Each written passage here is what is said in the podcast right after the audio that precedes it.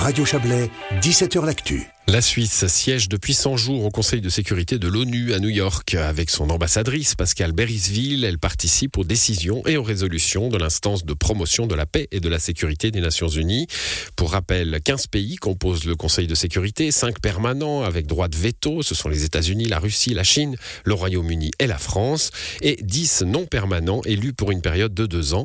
Le mandat de la Suisse court jusqu'à fin 2024 et euh, le pays euh, présidera donc euh, au mois de mai euh, ce Conseil de sécurité de l'ONU. Que retenir de ces 100 premiers jours? C'est le dossier de politique fédérale de notre correspondant à Berne, Serge Jubin.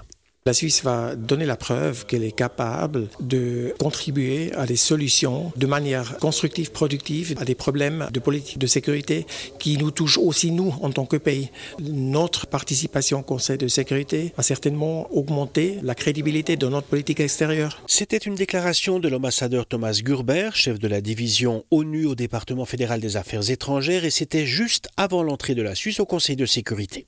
Les représentants de notre pays à ce Conseil ont-ils parole durant les trois premiers mois et au travers d'une dizaine de résolutions votées, la fribourgeoise Isabelle Chassot, membre de la commission de politique extérieure du Conseil des États. Pour moi, il y a d'abord deux mots qui euh, concrétisent le mieux ces 100 premiers jours, c'est cohérence et continuité. Cohérence parce que la Suisse a fixé un programme et un plan de priorité pour euh, sa présence au Conseil de sécurité et ces priorités sont, à mon sens, totalement respectées si l'on voit l'actualité.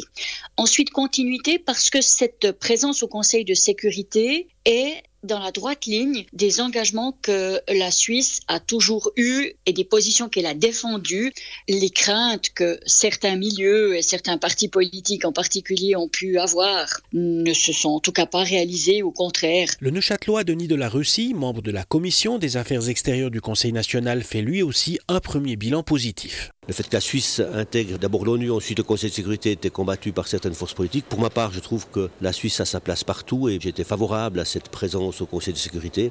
Maintenant, il ne faut pas se faire d'illusions, évidemment. La Suisse est 1 sur 15 au niveau du Conseil de sécurité. Elle a un rôle à jouer, pas un rôle prédominant, mais un rôle à jouer. Le Conseil fédéral a donc fixé quatre accents soutenir une paix durable, protéger les populations civiles, renforcer l'efficience du Conseil de sécurité et agir pour la sécurité climatique.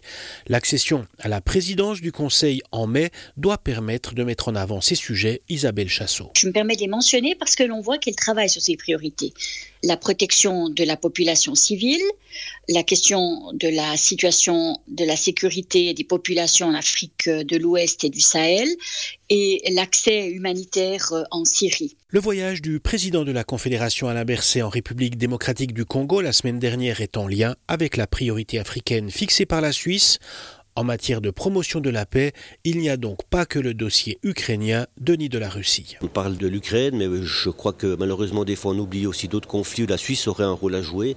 Par exemple, le Yémen, même si maintenant il y a des pour parler de paix, j'aurais aussi envie de parler des territoires euh, palestiniens et d'Israël, où à mon avis la Suisse devrait aussi euh, jouer un rôle beaucoup plus important.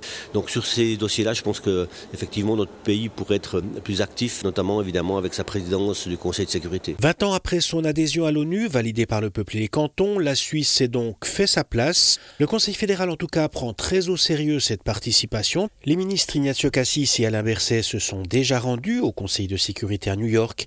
Ils devraient y retourner durant le mois de présidence en mai. C'était le dossier de Serge Jubin.